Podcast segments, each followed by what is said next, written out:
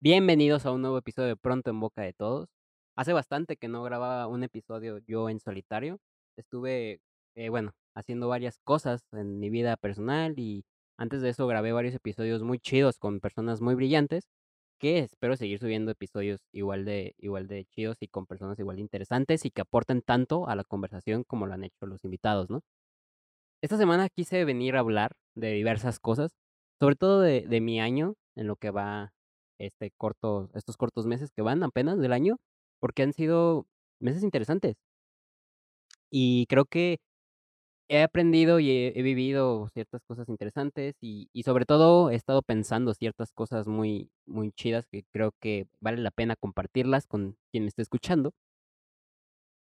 Bueno, empezando eh, el año, fue, fue caótico el, el inicio de mi año, la verdad es que empecé enero enfermo eh, de una tos muy, no muy fuerte, pero muy persistente porque la neta es que tomaba un chingo de medicamentos y no, no se me iba. Entonces, obvio, obvio que estaba la preocupación de que fuera COVID, ¿no? Bueno, total que eh, hice varios como tratamientos, fui al CIMI a, a no sé a dónde, pero me inyectó una señora. Bueno, fue un desmadre y total. Al final no, no, no me hice la prueba porque me curé. Y yo dije, ok, ya, ya chingué, ya la libré. Fue un, fue un, fue un periodo muy chistoso porque pasaron, yo creo que una semana de que yo estaba sano y dije, ok, eh, un día me levanté y, me sentía, no mal, me sentía engripado, ¿no? De esas veces que, que dejas la ventana abierta y te entra el aire y, y pues sabes que ya valiste madre ese día, pues así.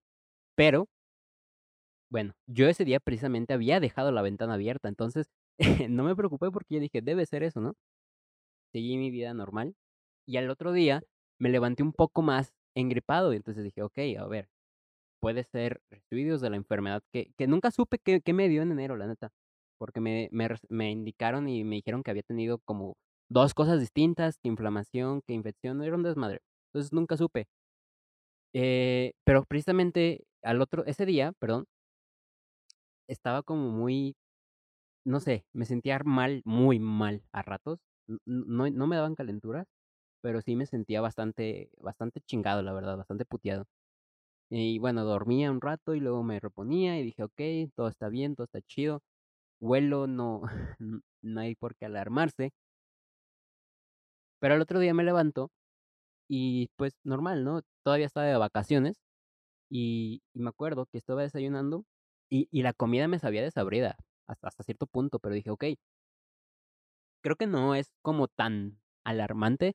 Esto puede pasar, esos son pedos normales. Entonces se lo atribuí a que tal vez mi mamá eh, había hecho la comida con menos sal y, y se había equivocado.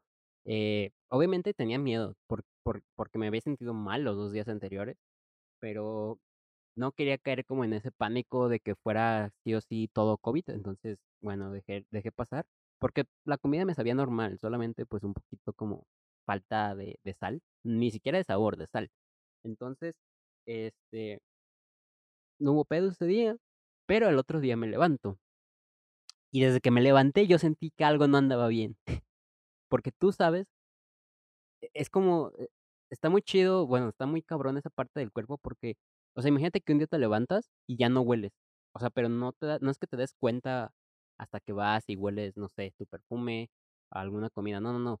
O sea, inmediatamente tú te vas a dar cuenta, porque, no sé, como que hasta el aire puro huele, ¿saben? Entonces entonces, bueno, decidí desayunar y, oh sorpresa, me acuerdo perfectamente que me hice un lonchecito de frijoles con queso, cabe aclarar, y a la primer mordida no me supo, así, literal, estaba estaba masticando, bueno, la sensación de del virote con con los frijoles, una sensación cálida, pero así, o sea, como si estuviera masticando nada, eh, eso, un virote, pero imagínense que no sabe absolutamente nada.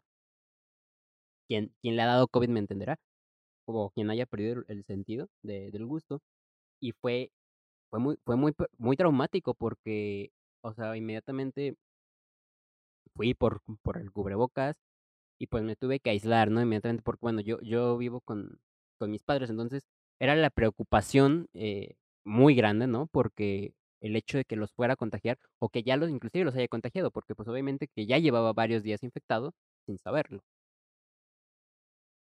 Fue un proceso, eh, fue difícil como como yo creo que todos los casos. Agradezco muchísimo que no me dio fuerte, la verdad. Bueno, me salté un eh, al siguiente día me hice prueba y ese mismo día me dieron el positivo, que me la hice más por por trámite, porque era muy obvio que era COVID. Y la neta es que agradezco mucho que no me haya dado fuerte. Eh, solamente uno que otro día me sí me dio una tos bastante fuerte y y duele duele bastante culero porque, pues, es como que te desgarran un poquito por dentro. Eh, pero nunca me faltó la respiración realmente. Eh no sé, siento que que la libré bastante bien, ¿no? En en parte porque, pues, estoy joven y y la neta es que tengo, sea, toda mi vida he hecho ejercicio y y tengo yo creo que tengo buenos hábitos dentro de lo que cabe, digo, no no cuido mucho mi alimentación y y tampoco muchas cosas no las cuido como debería, tal vez, pero en en términos generales creo que no tengo malos hábitos de de salud, ¿no? Entonces eh, pues bueno, salí. La neta, lo más difícil, personalmente, eh, fue el estar, aislado, ¿sabes? Porque es complicado, es complicado estar bueno, en mi caso fueron, creo que 21 días, la no tengo la cuenta exacta, fueron más de 2 semanas que estuve aislado en mi cuarto, y y bueno, inclusive en mi casa hacían el chiste como de que me tenían encerrado como el Chapo, y haz de cuenta que yo estaba como como un perro, o sea, o no sé, algo raro, porque oh, comía en platos desechables, entonces haz de cuenta que me tocaban la puerta y y me dejaban la comida ahí, ¿no? Como como preso. Entonces este, era muy incómodo ese esas ese tipo de cosas.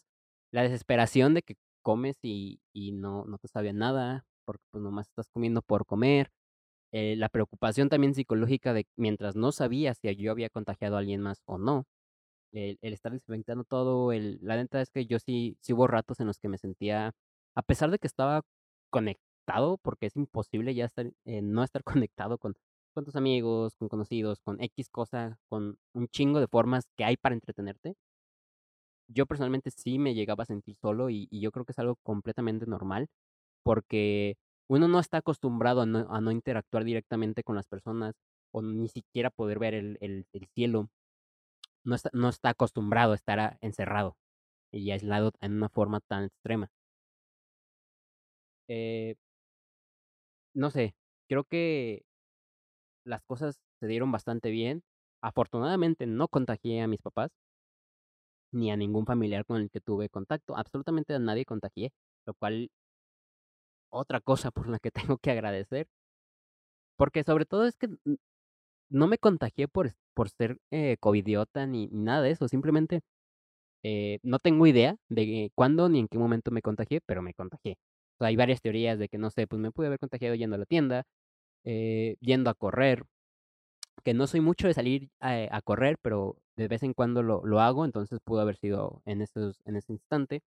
No sé, hay muchísimas cosas, ¿no? Pero platicando con amigos, yo creo que esa es la forma digo, la mejor forma es no contagiarse nunca, ¿no? Pero la si te vas a contagiar, creo que la mejor forma es contagiarte precisamente, pues, sin deberla ni temerla, porque al menos psicológicamente estás un poquito más tranquilo porque sabes que no fue tu culpa directamente. Entonces no me esperaba, la verdad es que no me esperaba tener, eh, me esperaba tener COVID, pero no me esperaba tenerlo a inicios de año, ni ni de esa manera tan repentina. Sin embargo, no sé, creo que deja muchas enseñanzas. Te aunque aunque no te dé fuerte, como es mi caso, aprendes a valorar ciertas cosas, como que te sepas la comida, porque, eh, hasta hace poco, inclusive esta semana acabo de recuperar el gusto y la neta es que sentí un chingo de gusto, valga la redundancia, o sea, me dio mucha alegría porque, pues, sí duré bastantito bueno, no, duré un poquito más del mes sin poder disfrutar de la comida, pero bueno, conozco gente que ha durado 5 o 6 meses, entonces también agradezco eso.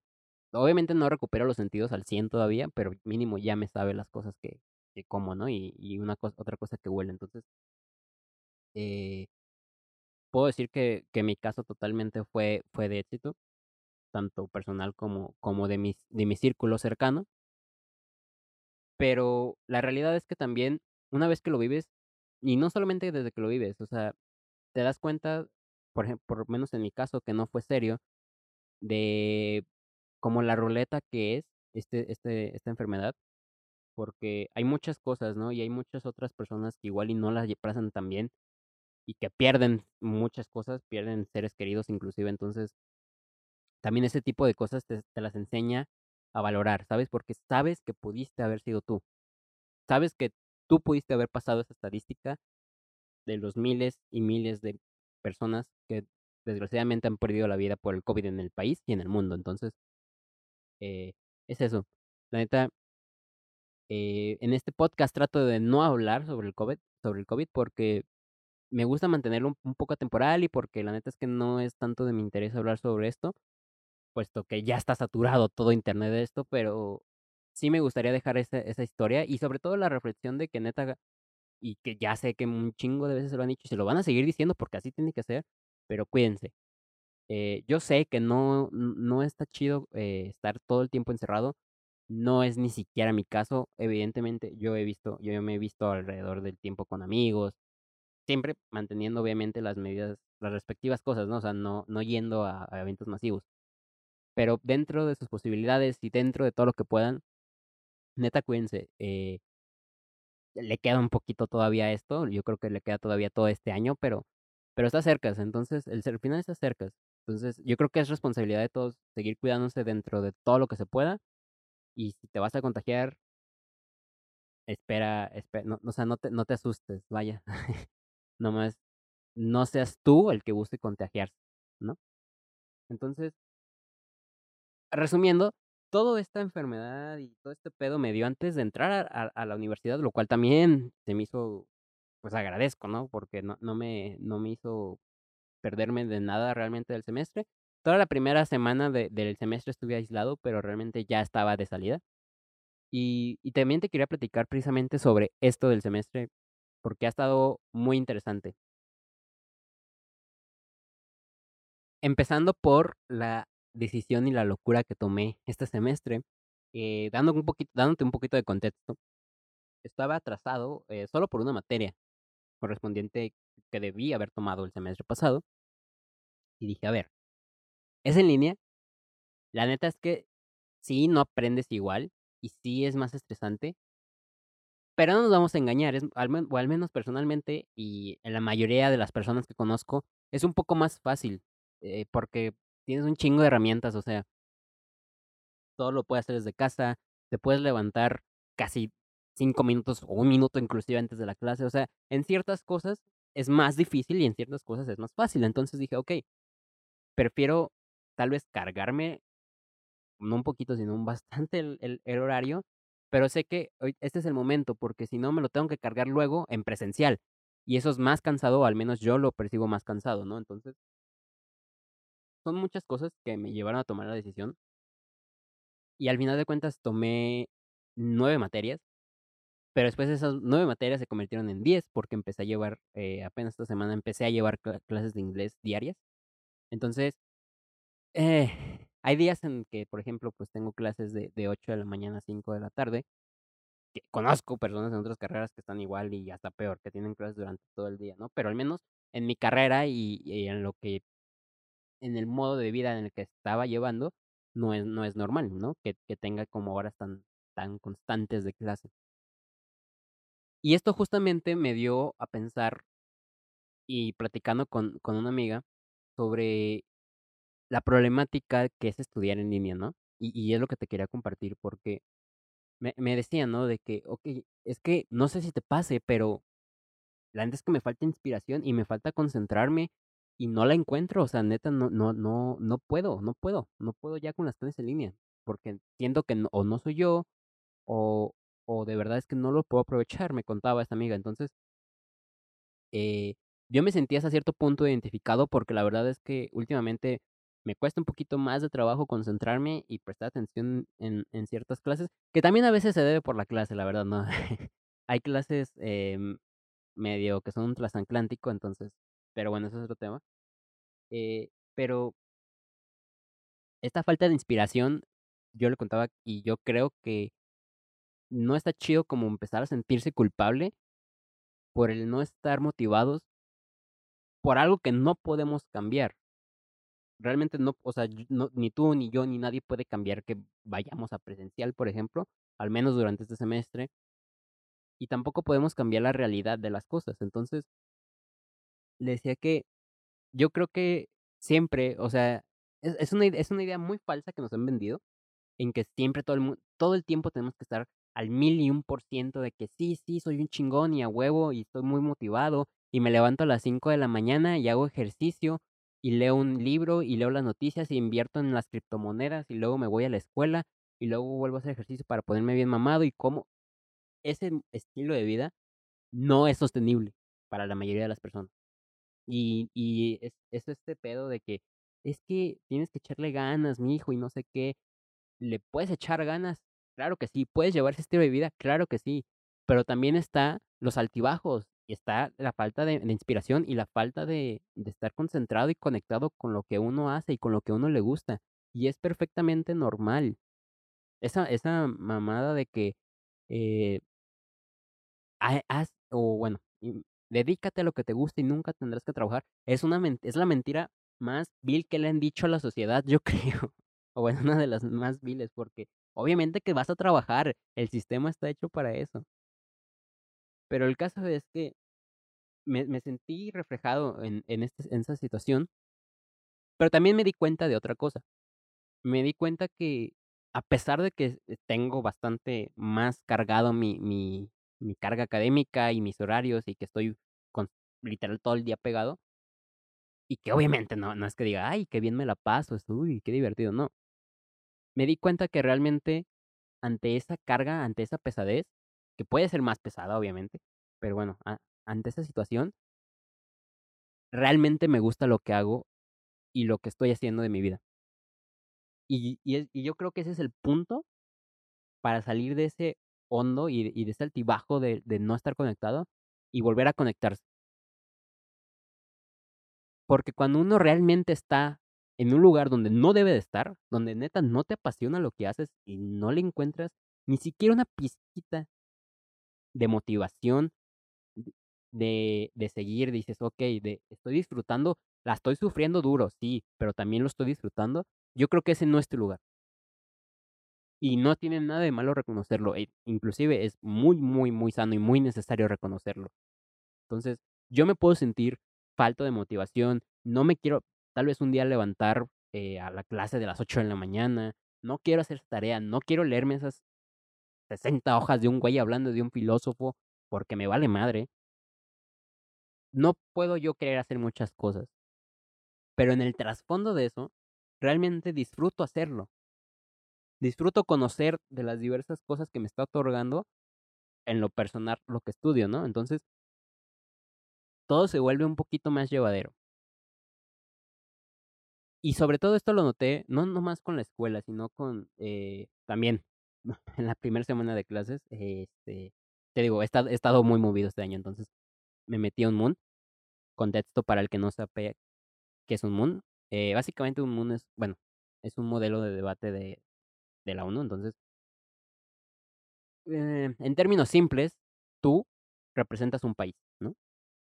México, Estados Unidos, X país, y participas en una mesa. Esta mesa puede ser de diversos tipos. Eh, puede ser la Asamblea General de la ONU, el, el Comité de Seguridad, la Corte Internacional de Justicia. Hay infinidad, ¿no? De espacios en los que se puede recrear la discusión. Y esta discusión se da a base de un tema. Entonces, tú, bueno, con ese tema investigas y dices, ah, ok, mi país que yo estoy representando va a decir esto y esto y esto, y los otros países van a decir esto, y estas son alianzas, y es un juego, o sea, porque si bien se presenta como un modelo de debate, realmente para mí yo lo percibo como un juego, inclusive es como una obra de teatro, porque te tienes que meter en el personaje, y si te están mentando la madre a, la soberanía de tu país, pues te tienes que meter y mentarle la madre con sus cosas que también su país esté fallando. Entonces, es un juego de, de, de, de actuar, de mucha estrategia constantemente, de, de cachar cuando, el, cuando el, otro país que no es tu aliado tal vez se equivoca en ciertas cosas. Es un, es un ejercicio muy interesante. Eh, realmente yo creo que la mayor como recompensa que tiene es eso, el, el aprender ciertas cosas nuevas, el conocer gente y, y ese tipo de cosas, ¿no? Entonces, eh, son modelos y son ejercicios pesaditos porque son tres días seguidos. Bueno, puede variar, ¿no? Pero usualmente ese es el, el, como el modelo que se sigue o la estructura que se sigue y son de todo el día, o sea, son de 8, 9 de la mañana a 6 de la tarde. Entonces, eh, y es no nomás estar como sentado viendo, sino es estar interactuando, estar pensando, estar negociando. Y, y me di cuenta que, que la chinga que de esas veces que espero que, que, les, que les pase en su vida y, y que les esté pasando actualmente, pero de esas chingas que, que se disfrutan. Y, y todo este, este semestre que, digo, acaba de empezar, eh, llevamos, llevamos muy poco dentro de las clases, pero me di cuenta de eso, de encontrar lo disfrutable dentro de las chingas. Porque el meterse contra la chinga, uno nunca va a ganar. O sea, el meterse contra de que es que tengo que hacer todo esto y no voy a poder y no soy suficiente y, y no, no, no, no quiero, no, no, no, no, no. No le vas a ganar ese no.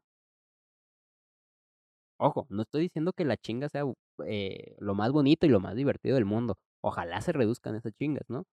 Pero precisamente yo soy muy creyente de que si no estás, haces algo que te apasiona, si no estás en algo que te gusta y que te mueve y que te divierte, sal de ahí ya.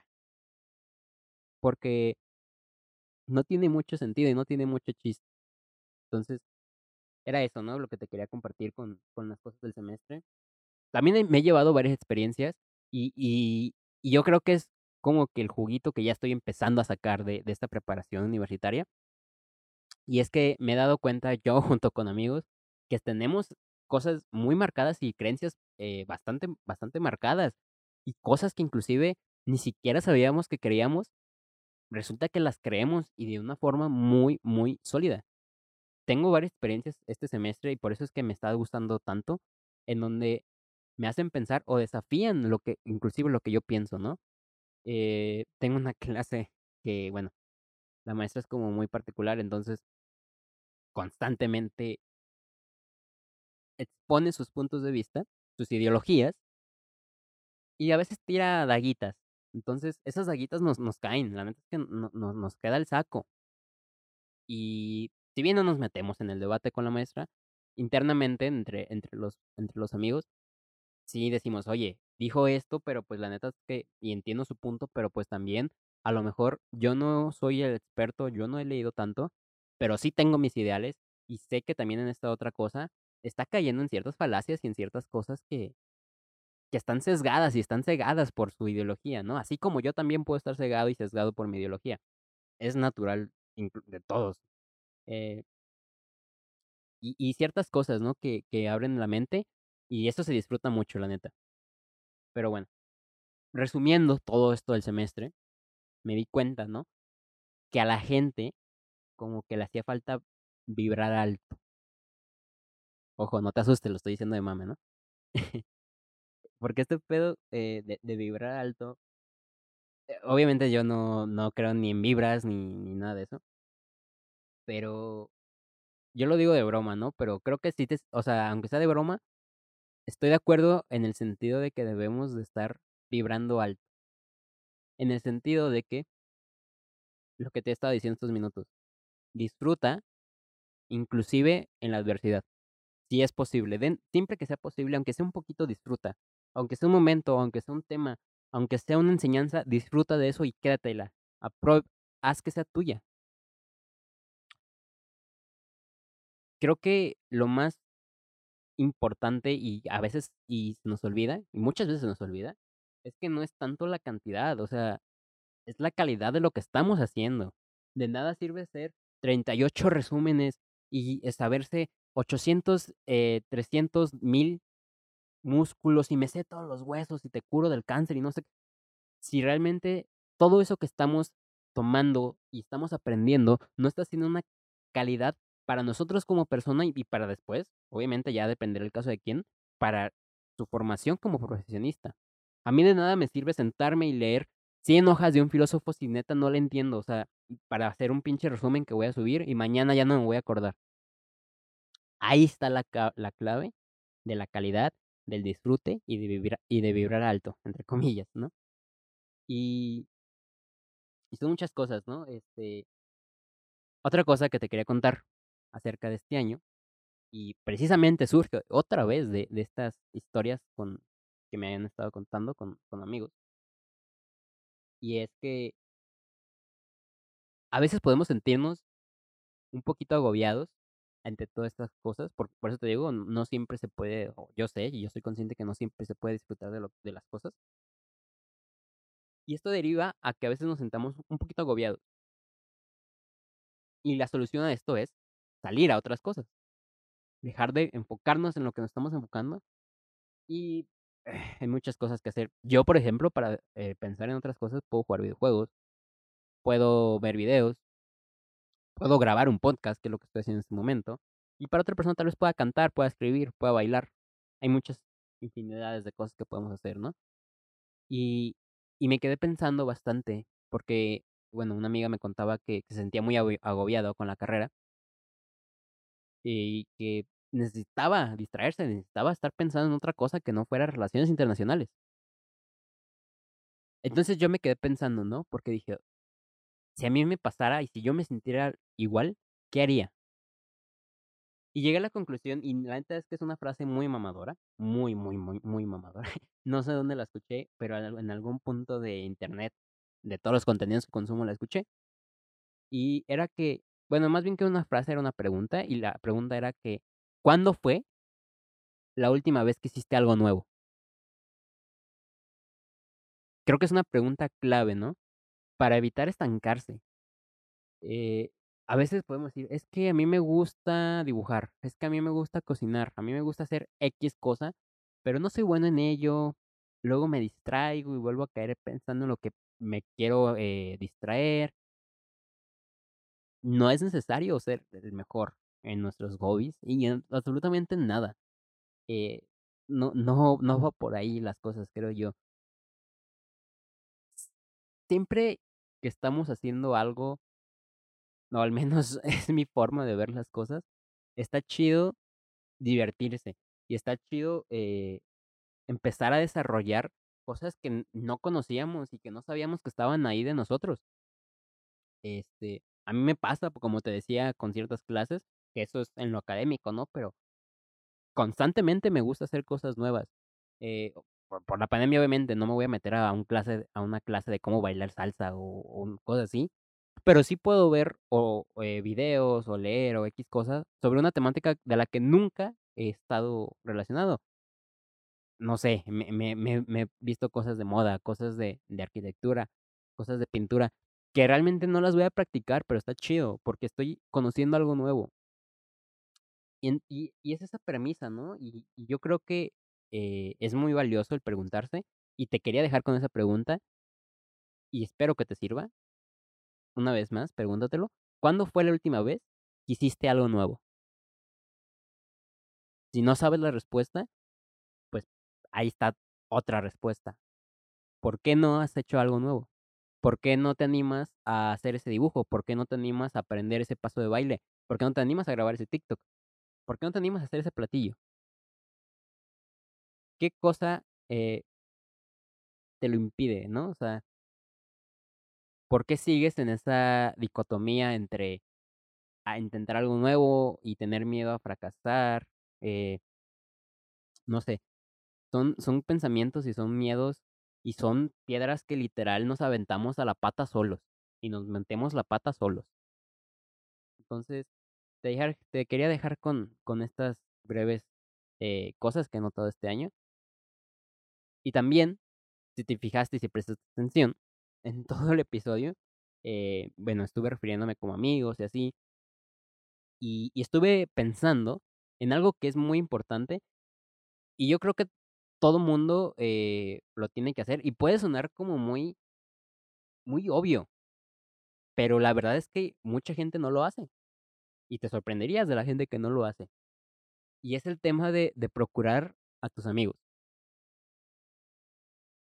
Yo he caído en eso, de no procurar a mis amistades, porque y y no y no no por nada personal, sino que a veces estoy tan ocupado conmigo mismo y en mis cosas, que no, tal vez, la neta es que yo soy pésimo, pésimo para responder a WhatsApp. Eh, y no es porque se me olvide o porque sea mamón o porque, ay, que soy selectivo y soy especial y háganme caso, no. Yo soy pésimo porque no, a, mm, no, a veces neta no tengo tiempo en todo el día de contestar mensajes. Y a mí no me gusta contestar un mensaje por contestarlo, porque no, para mí no es válido eso. Entonces, si voy a contestarte y si voy a sacarte la plática, te la voy a sacar bien y te voy a hacer y te voy a prestar atención bien. No te voy a mandar a la chingada. Entonces, eh, necesito tener tiempo para contestar. Entonces, por eso es que a veces soy muy malo para ello. Pero estuve reflexionando eso que, que la neta es que no es por tirarme flores, pero me di cuenta que estabas haciendo eso, estaba procurando mucho a, ciertas amistades últimamente y no era por nada realmente eh, especial. ¿Qué digo? Hay veces que sí, son casos especiales donde tú sabes que un amigo necesita apoyo y ahí es precisamente donde más tienes que procurar esas amistades. Pero no solamente cuando en los, en los ratos malos o, o cuando hay un chisme o cuando hay algo que te tiene que hablar. Creo que está muy chido y es muy bonito mandarle un mensaje a alguien que aprecias y decirle, oye, ¿cómo está tu día? ¿Cómo estás? ¿Cómo te sientes? ¿Hiciste algo que te gustara hoy? ¿Te sientes agobiado? Platícame. Nada más así de, chill, ¿cómo estás? Sin esperar nada a cambio, sin, sin, sin querer ser como el psicólogo o, el, o, la oreja ahí, no. Simplemente procurar las amistades porque luego es- esta, esta creencia de que uno nomás debe de procurar cuando tiene pareja, de que No, güey, es que eres un mandilón y ando de mandilón. No, que le dedico un, un- un chingo de tiempo a su, a su novia o a su novio o a lo que sea. Pero, ¿dónde quedan las amistades? O sea, una amistad la tienes que cuidar. Primero la tienes que ganar, la tienes que cuidar y la tienes que mantener. Y la tienes que, eh, eso, procurar. Entonces, la neta, dentro de sus posibilidades, porque yo sé que no todo el tiempo podemos estar como estar al, al tanto de las demás personas, porque primero va uno mismo, y soy el primero que, que, que creo eso y que lo ejerzo, pero siempre para uno mismo y para inclusive la salud de uno mismo y, y la felicidad de uno mismo, o al menos así lo creo yo, es procurar todas esas am- amistades que realmente valoramos. Sean ese amigo que sabe que, oye, a este güey le puedo contar esto O sé que no voy a hablar con este güey y no me contesta en una semana, tal vez, o en unos días. Pero cuando hablamos, la neta es que me divierto mucho y, nos ponemos al día y realmente siempre tiene algo eh, chido para decirme. Y te digo todo eso, no esperando nada a cambio, sino porque a mí me gustaría, a mí me gusta que mis amigos sean así conmigo. Entonces, yo no puedo esperar que, mis amistades me procuren, que, mi- que mis amistades me escuchen o, o que hagamos algo eh, chido si yo no procuro y si yo no siembro esas relaciones. Es algo fundamental. Dejen atrás la creencia de que solamente a la novia, al novio, a la pareja, a lo que sea, es a lo que se le tiene que dedicar especial atención para que no se nos vaya, para que no se deje de enamorar, para encularlo, encularla. Enculen también a sus amistades. Hagan que sus amistades sean el amor de su vida en amistades. Que digan, este güey, e- este morro, esta morra es una chingonería y cómo lo quiero y cómo lo aprecio. Ven, déjate, doy un beso, un abrazo. Eh, son cosas que, que yo creo que son a veces como, in- inclusive pueden parecer intrínsecas a, a, a nuestras relaciones, pero no, a veces totalmente son hasta extrínsecas y no nos damos cuenta. Y eso es algo, al menos a mí me parece algo muy, muy feo. Y bueno, quería terminar este episodio por esta semana eh, hablando de un último tema que no tiene nada que ver, pero me ha estado dando mucha risa. Y sobre todo yo lo analizo desde un punto de vista de, de- mi carrera. Y es la senadora, que bueno, les doy un poquito de contexto para el que no esté enterado. Este, está próxima la a legalizarse la marihuana en México. Está, yo creo, bueno, no creo, le falta un paso. Eh, no sé cuánto tiempo vaya vaya más a a tener que pasar para que la legalización sea un hecho, pero está un paso, ¿no? Entonces, pues bueno, esto obviamente va a traer cambios significativos a la industria, al consumo, a a muchas cosas, eh, y bueno, viene a dar un cambio en este paradigma y en estas técnicas, en esta forma, ¿no? De satanizar este el consumo de esta sustancia. Y bueno, aunque personalmente yo no la consumo me dio mucha risa cómo, eh, esta senadora, ¿no? Decía que un panqué de 550 miligramos, con 3 mordidas, te ibas a ir de viaje de 4 días, ¿no? Y que si es lo que querían. Y era y este argumento fue como cuando un un progre, un provida te dice: "Es que" "eh" "¿a ti te hubiera gustado que que te abortaran?". Y tú le dices: "Al chile sí, al chile sí". Y es lo mismo senadora, ¿eso es lo que quieren? Pues dame el viaje de 4 días. Inclusive es más chistoso en video, lo pongo lo pongo bajo contexto en este mismo instante para que puedas escucharlo. mordidas de un paquete de chocolate con ci- 550 miligramos de marihuana, de concentrado de, de THC, una persona podría estar en un viaje durante cuatro días. Eso es lo que quieren. Eso es lo que quieren. Con tres Pues, ¿dónde entregas, neni? E este tipo de cosas me parecen muy chistosas porque, o sea, no sé en qué en qué sociedad creen que vivimos. Pero la realidad es que la legalización va a ser un hecho, les guste o no les guste. Entonces, eh, felices si si son consumidores de de de la marihuana. Y si no lo son también, porque es un gran paso. Eh, creo que hay ciertas cosas que debemos y ciertos estigmas que debemos de tumbar en nuestra sociedad, y uno de ellos es ese. Entonces este, es lo que te quería dejar. Si si en este puente te vas a dar 3 mordidas de un panque de chocolate aguas, porque el viaje dura 4 días. Pero, eh, bueno, te espero en un próximo episodio de aquí, en Pronto en Boca de Todos, y gracias por escucharme. Eh, realmente no hubo una temática fija, simplemente me quería sentar a platicar enfrente de del micrófono, a soltar todo lo que he estado pensando estos últimos, pues, semanas, estos últimos meses. Y espero próximos episodios, eh, traerte más cosas. Eh, este este formato lo personal me divierte mucho, pero también me gustaría traerte, como te decía al principio del episodio, más personas que traigan algo de valor y que neta dejen su huella, que ya tengo varias ahí en la mira, en las que yo sé que va a ser muy interesante platicar. Entonces, espero que sea pronto y una vez más, gracias por estar aquí. Hasta luego.